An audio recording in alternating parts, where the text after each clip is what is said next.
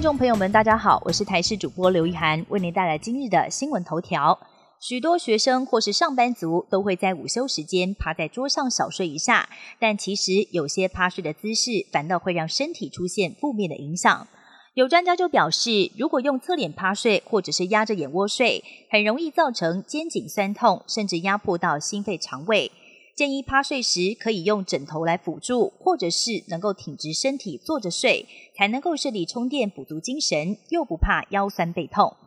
本土第四波新冠疫情延烧，有第一线耳鼻喉科医师分享，最近到诊所的确诊患者真的很多，甚至有多达百分之八十都是第一次染疫，也有打了四五剂疫苗之后却依旧确诊，连天选之人都难逃这一波疫情。而国内长病毒同样迈入流行期。机关署也提醒大家，这波高峰会持续到六月上旬暑假之前，而且九月开学之后也势必会再有一波。美国有大学研究发现，在工作时如果稍微中断放空一下，可能有助于提升工作表现。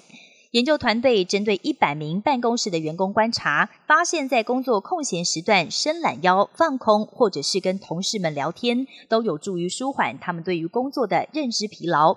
国内神经内科医师表示，这是跟大脑中负责做决策的前额叶有关。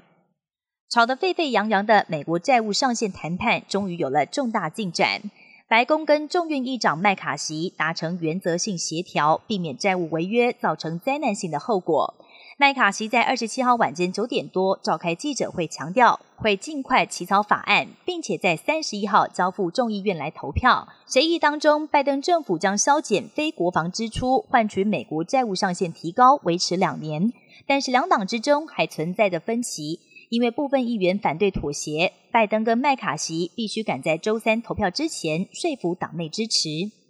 知名的美国前国务卿季辛吉五月二十七号欢度一百岁生日。这位美国外交界教父级的人物，近几年仍然持续关注着全球的局势。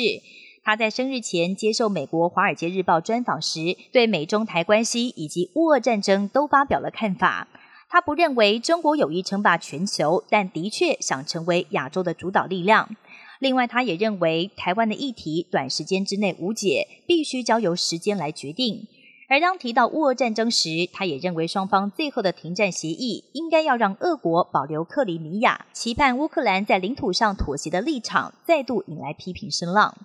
日本神奈川县新疆之岛水族馆最近展示了一种怪怪水母，由于它的外形实在太像荷包蛋，引发大家热烈讨论。而另外有一名潜水员日前在巴布亚新几内亚海岸发现一种带有斑纹的水母，它只比足球大了一些，而且移动速度很快。这名潜水员潜水二十多年来，从来没有看见过这样的画面。专家研判，这个怪怪水母二十多年前就曾经首次被目击过，这次是第二次，推测是个新的物种。以上新闻由台视新闻编辑播报，感谢您的收听。更多新闻内容，请锁定台视各界新闻以及台视新闻 YouTube 频道。